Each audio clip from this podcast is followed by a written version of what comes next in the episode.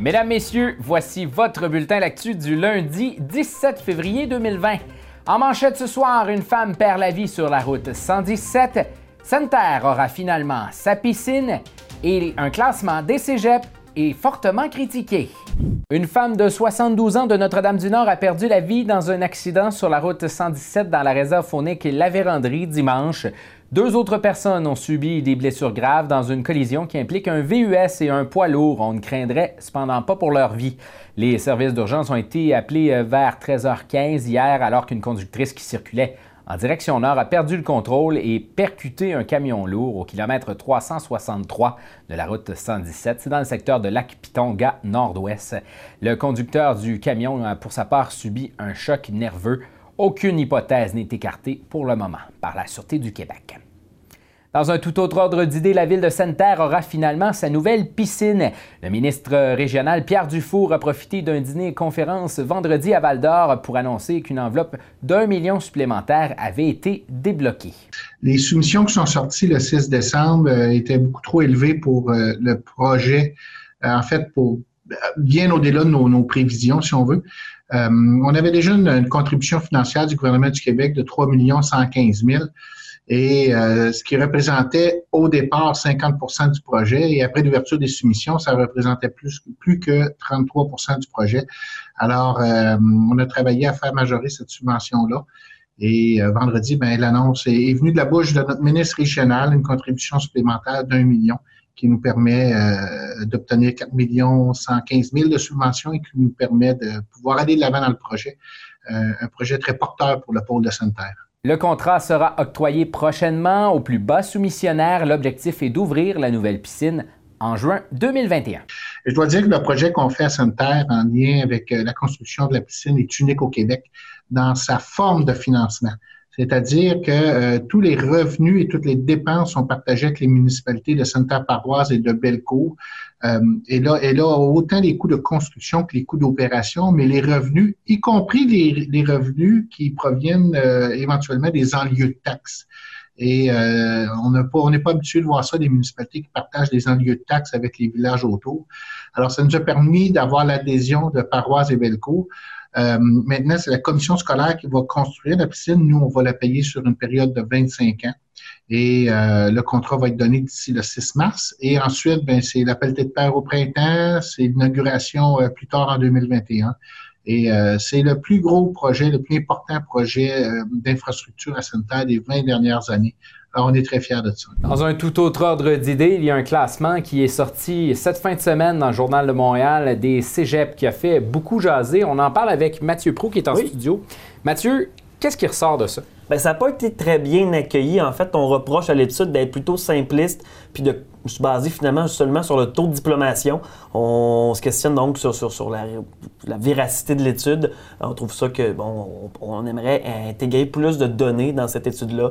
Euh, c'est ce que la Fédération des cégeps a, précisé. Euh, du côté du cégep de la, de la ce qu'on dit, c'est que c'est beaucoup les cégeps anglophones qui sont dans les premières positions euh, parce qu'ils sont souvent dans des lieux un peu plus aisés. Donc, c'est normal que la réussite scolaire soit davantage, soit davantage élevée. Euh, mais on n'a pas voulu commenter plus que ça, donc pas donner plus d'importance à l'étude. Euh, ce qu'on dit, grosso modo, c'est que euh, un cégep, pour être classé, ben, chaque cégep a sa réalité propre par rapport à sa région, par rapport à sa clientèle. Donc, on n'accorde pas d'importance à l'étude. Et voilà pourquoi on n'a pas eu d'entrevue aujourd'hui. Exactement. Merci beaucoup, Mathieu. Merci, François. Un dossier maintenant sur la scène provinciale. Le député de René Lévesque et porte-parole du Parti québécois pour le Conseil du Trésor, Martin Ouellette, exige que les PME du Québec ne soient pas pénalisées avec l'adoption du projet de loi 37. On rappelle, le projet de loi 37 vise l'implantation d'un centre d'acquisition gouvernementale et infrastructure technologique Québec. M. Ouellette a indiqué qu'il était écrit noir sur blanc dans le projet de loi que l'adoption de cette loi pourrait permettre euh, de faire en sorte que les PME ne soient plus en mesure de soumissionner sur certains appels d'offres. Le député demande donc à ce qu'on puisse garantir à ces PME-là de pouvoir conserver leur capacité à soumissionner. L'objectif du projet de loi 37, c'est d'obtenir des économies d'échelle en regroupant les achats gouvernementaux. Le député demande donc au président du Conseil du Trésor de modifier son projet de loi afin de ne pas porter atteinte aux PME québécoises.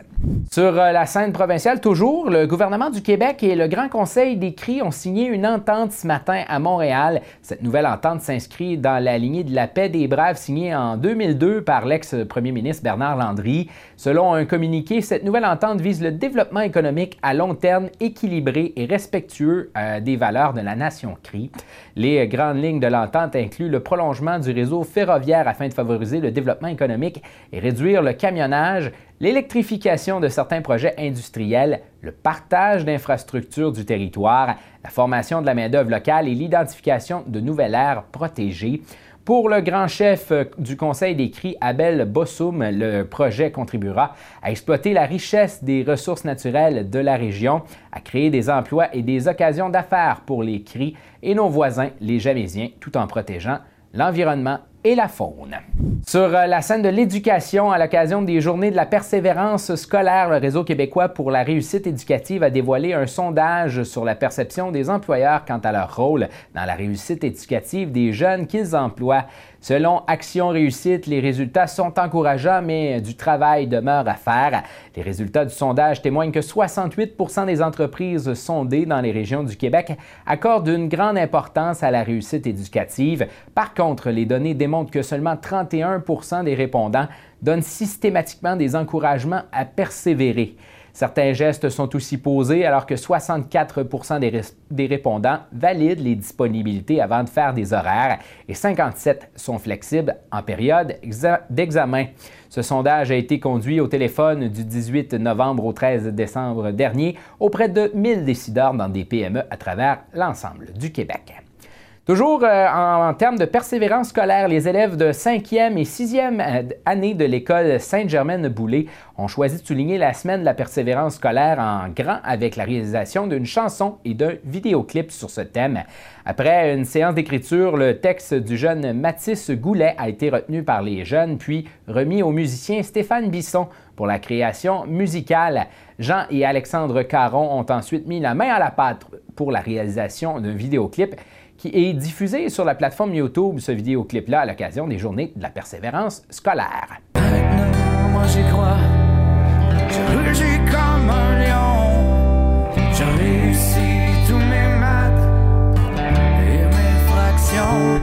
L'organisation de Fierté Val d'Or a dévoilé quatre coprésidents pour son événement euh, du 15 au 17 mai 2020.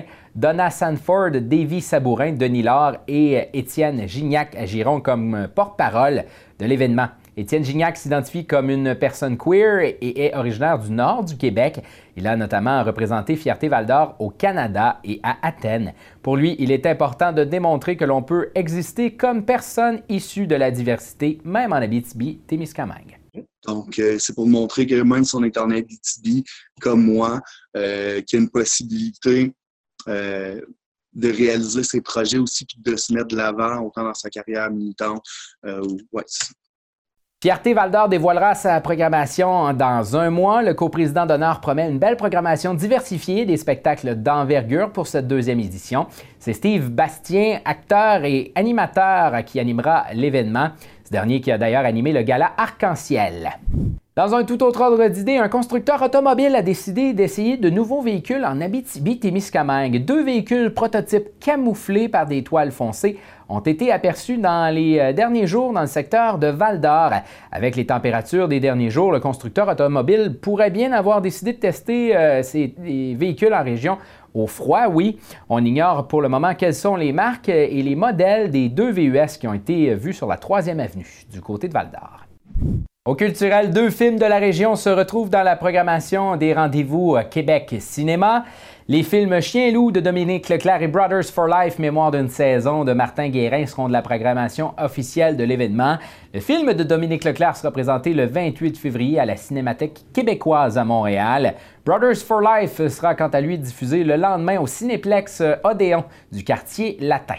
Au sport, dans la Ligue Midget 3 les Forestiers d'Amos n'ont pas été en mesure de récolter de points cette fin de semaine à Saint-Eustache. Ils se sont inclinés 7 à 4 samedi et 2 à 1 dimanche.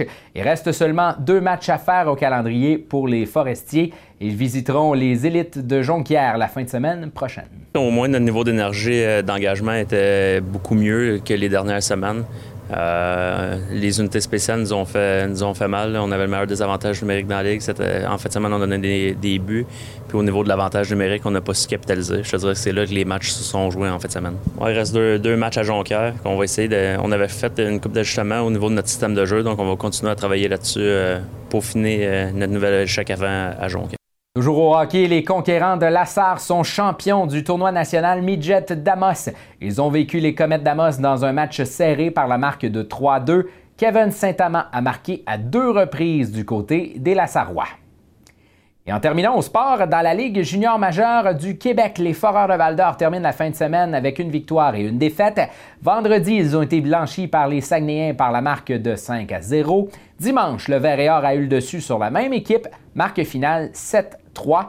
Les Huskies de Rouen-Noranda n'ont quant à eux pas été en mesure de remporter contre Chicoutimi. Samedi, ils se sont inclinés 3-1. Alors voilà, c'était votre actu du lundi 17 février 2020. Suivez-nous sur Facebook, Twitter et Instagram. Suivez également le médiaté.ca où vous retrouvez vos nouvelles et encore plus. C'était votre hôte François Munger qui vous souhaite une excellente soirée où on annonce dégager en nuagement après minuit, suivi d'une faible neige minimum de moins 14 et pour demain, neige accumulation de 5 cm maximum moins 6. Là-dessus, portez-vous bien.